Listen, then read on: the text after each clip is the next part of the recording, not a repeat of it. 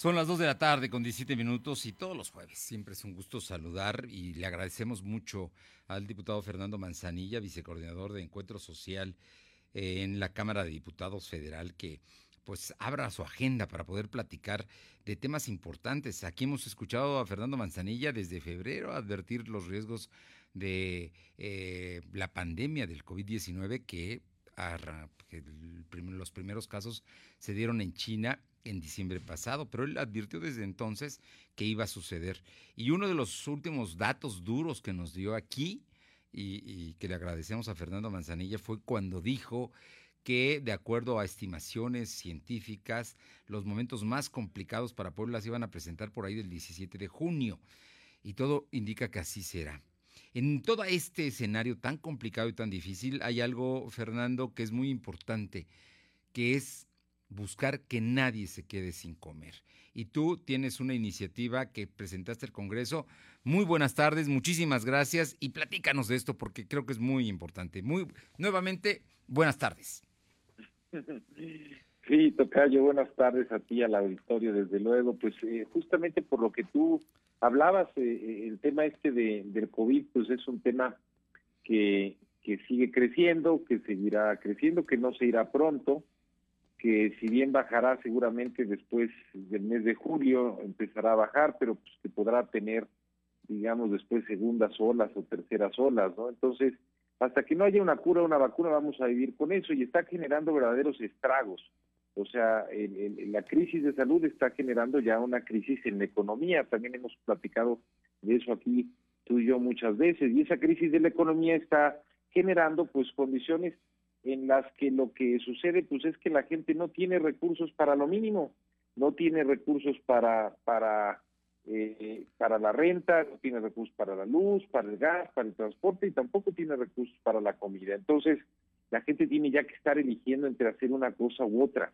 Por eso, hace como 10 días, un poquito más, la, la Comisión Federal de Electricidad comentó que le había cortado ya la luz a 500 mil usuarios en México, en Puebla más de 30 mil, porque la gente está eligiendo o, paga la comida, o paga la renta, o paga la luz, o paga el gas, o paga el transporte. Entonces, eh, se han planteado muchas cosas en la parte nacional de qué es lo que hay que hacer, que es un ingreso fijo, universal para todo mundo. Bueno, pues eso ojalá se dé, este, porque sí sería algo muy importante, pero mientras tenemos que empezar por lo básico. Lo básico es que tengamos una estrategia de distribución de comida que nos permita a tener lo elemental, que es poder comer. Eh, la gente va a decir que estoy exagerando con lo que te voy a decir ahorita, pero, pero estamos en una especie de economía de guerra, tocando. Sí. Y digo una especie de economía de guerra este, porque es una situación muy anómala, muy rara, muy difícil, y en las guerras, pues finalmente hay hambre, este, hay, hay muchas cosas que van sucediendo, y aunque parece increíble, ya, ya existe, digamos, entre nosotros eh, ya existía por la cantidad de pobres que tenemos en el país, pero se viene incrementando la cantidad, digamos, que tiene hambre y que no tiene que comer. Necesitamos hacer una estrategia que nosotros le estamos llamando aquí nadie se queda sin comer. Estamos planteando la estrategia en tres grandes rubros. El primero, el que apoyemos a los bancos de alimentos existentes o apoyemos a la creación también de nuevos bancos de alimentos donde estos no existan para que se puedan recibir mayores y mejores ayudas hay que establecer, también estamos proponiendo una línea de atención para que la gente que eh, quiera, digamos, acceder a alimentos pueda saber cuál es el banco de alimentos que tiene más cercano a ellos o a ellas.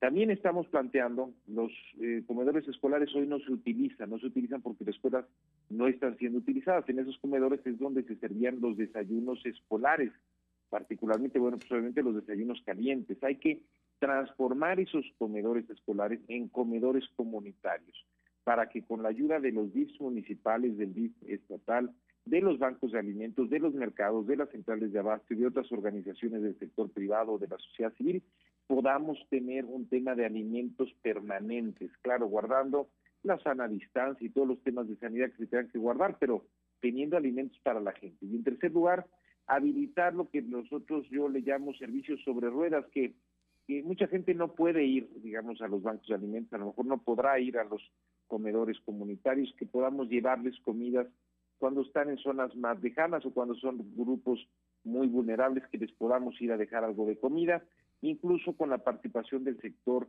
privado que en las zonas urbanas puede y está ayudando ya empresas como Amazon, DHL, Uber Eats, Rappi, etcétera. Entonces el punto de acuerdo que presentamos tiene que ver con eso, con que eh, los gobiernos estatales y los gobiernos municipales, desde luego el de Puebla, puedan coordinarse con organizaciones de la sociedad civil, con el sector empresarial, eh, con los mercados, con las centrales de abasto, para reactivar los comedores eh, escolares y transformarlos en comedores comunitarios, para activar y generar nuevos bancos de alimentos en las regiones donde estos no existan y para tener este servicio que yo le llamaba servicio de distribución de alimentos sobre ruedas, que les podemos llevar a los más necesitados el alimento a donde ellos estén, a donde ellos vivan. De eso se trata y bueno, pues nada más eh, redondear el tema con que pues eh, eh, en la situación en la que estamos, no no quiero parecer que, que, le hago a, la bolita de cristal tocayo, pero en, en, el mes de abril se perdieron 12 millones de empleos de acuerdo a INEGI, eso es abril, mayo ya concluyó, no tenemos los datos oficiales, pero se debe haber perdido un porcentaje importante, estamos perdiendo esto no va a parar en los próximos semanas y en los próximos meses, o sea, las cosas no van a mejorar en la economía de repente en los próximos meses. Entonces, eh, antes de que tengamos que lamentarnos porque las condiciones de violencia comiencen a presentarse, necesitamos atender el tema de la alimentación de todos los poblanos y de todos los mexicanos. Aquí nadie se queda sin comer. Como bien dices, el, el problema ya hoy es delicado, pero cada día que pase se puede ir agravando más y para eso hay que advertirlo a tiempo y hay que tomar acciones a tiempo.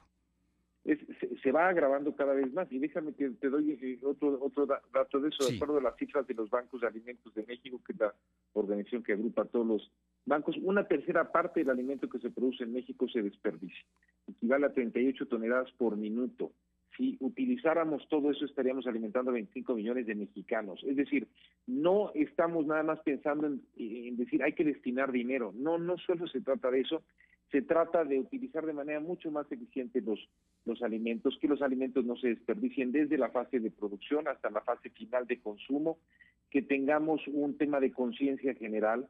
Si tú tienes un poquito más de alimentos y hay gente en tu colonia que no tiene, que tú puedas donarles un poco que, que, generemos estas cadenas de solidaridad para que con los recursos que existen en la sociedad, sin necesidad de estar pidiendo a los gobiernos necesariamente, que ellos utilicen también sus presupuestos que ya tienen autorizados para eso, que con esos recursos podamos atender y resolver de manera prioritaria el asunto de la alimentación.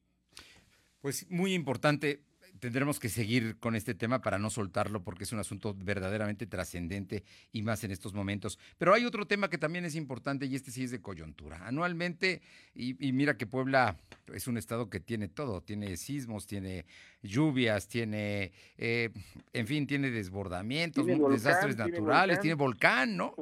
Tenemos todo. Oye, pero precisamente están ahorita, se está regularizando la temporada de lluvias.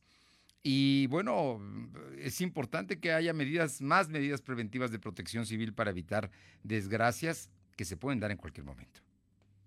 A ver, la temporada de lluvias ya llegó, es la temporada también de huracanes y es la temporada en la que eh, pues siempre tenemos fenómenos hidrometeorológicos. En este momento es todavía más grave, Tocayo, porque estamos en una situación de una crisis de salud al mismo tiempo.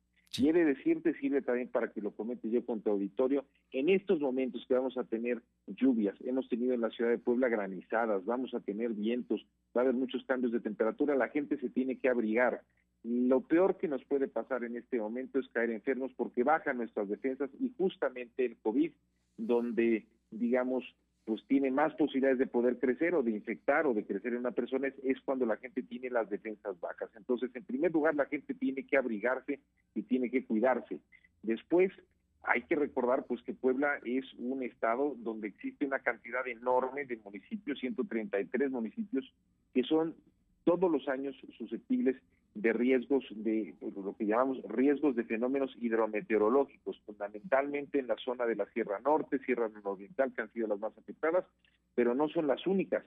Si nos vamos al año, por ejemplo, 2016, Puebla fue el estado más afectado en lluvias severas e inundaciones con pérdidas de más de 2 mil millones de pesos. A veces no solo son pérdidas económicas, hay pérdidas humanas. Tú viviste conmigo en aquel entonces desde los medios en, en, en, el año de 1999 cuando se vinieron las terribles lluvias en aquel entonces. Allá en Veracruz, en la zona de Teciutlán, ¿no? Que hubo deslaves. En Teciutlán hubo un, un deslave que acabó con toda una colonia que se llamaba La Aurora y que cerca de 600 gentes fallecieron. Entonces, tenemos el riesgo, eh, que siempre tenemos de riesgos de pérdidas de vidas, de riesgos de pérdidas económicas y ahora todavía peor, tenemos el COVID y necesitamos cuidarnos todos porque no pueden bajarnos nuestras defensas. Por eso lo que, lo que nosotros planteamos eh, son cuatro puntos en general, que eh, los gobiernos municipales y estatales, en este caso fundamentalmente los municipales, pudieran hacer un esfuerzo especial o y desasolve en la mayor cantidad de puntos críticos, digamos, que, existan, digamos, en los municipios del, Estado. En segundo lugar, eh, una campaña de concientización donde la gente no esté tirando basura en las calles y que evitemos la concentración también de desechos sólidos en desagües, alcantarillas y demás cosas. En tercer lugar, un tema muy importante que es justamente, bueno, pues lo que vimos allí en la Aurora y el Estado está plagado de asentamientos irregulares, hay muchos lugares donde existen, que eh, el gobierno del Estado y desde luego con ayuda de los gobiernos municipales vigilen todas aquellas viviendas que se encuentran en particular peligro debido a la cercanía que tengan con cerros o con otras zonas de riesgo para que no nos pase lo que pasó en aquel entonces en bueno, junto, junto a los ríos o las barrancas pues, que llegan, se llenan y, y, que, y que los hemos visto en Puebla, los hemos vivido aquí, ¿no? En la capital, pero también en el interior del estado. Y en cuarto lugar, tenemos que preparar, tenemos que estar listos en la preparación ya de albergues con protocolos para que tengamos medidas preventivas de higiene y sana distancia y después, llegamos a tener albergues como los hemos tenido en distintos momentos, digamos, de, crisis eh, de lluvias y de, desastres de este tipo, no tengamos después que es que no están previstos y entonces en medio de la crisis del COVID tengamos ahí los focos de contagio como han sucedido en otros países donde están juntando de repente a los migrantes y se convierten en focos de contagio por el hacinamiento que hay. Entonces, necesitamos preparar los albergues, pero con protocolos ya pensando en el COVID. Esos son algunos puntos, están muy enfocados a las entidades federativas y a los municipios. Y eh, eh, en la parte general, no va en el punto de acuerdo, porque los puntos de acuerdo van dirigidos a autoridades, pero en la parte general, esto sí te toca a ti, me toca a mí, nos toca a todos, necesitamos cuidarnos, cuidar, digamos, los cambios de temperatura, abrigarnos, porque está llegando desafortunadamente la parte más crítica de la pandemia justamente en la época de lluvias. Y eso pues es todavía más riesgoso porque las defensas de la gente que se enferma de una gripe normal, pues eso puede ser consecuencia de ser un, eh, pues un foco de cultivo para otro tipo de cosas como puede ser el propio COVID. Pues, eh, Tocayo, creo que es muy importante todo esto que nos mencionas. Por supuesto, lo de aquí nadie se queda sin comer, pero el tema, el tema que además es anual y es periódico que nos toca, que son las lluvias, y, hoy que se están, eh, pues, advirtiendo de una serie de, de eh, los precisamente las grandes eh, eh, ciclones y los vientos fuertes que se están desatando nos tienen precisamente, nos obligan a, tomar cuidado tanto al gobierno como a la sociedad. Claro, efectivamente, Tocayo. Tocayo, un gusto saludarte, te agradezco muchísimo como siempre estos minutos y vamos a estar muy atentos, esperemos que haya mucha salud y que, y que todo, todo salga bien. Finalmente tendremos que salir, Tocayo. Efectivamente, así tendrá que ser. Te mando un abrazo, muchísimas gracias. Abrazo afectuoso también a ti. Hasta luego. Hasta luego, el diputado Fernando Manzanilla, vicecoordinador del Partido Encuentro Social en la Cámara de Diputados. Son las 2 con 31.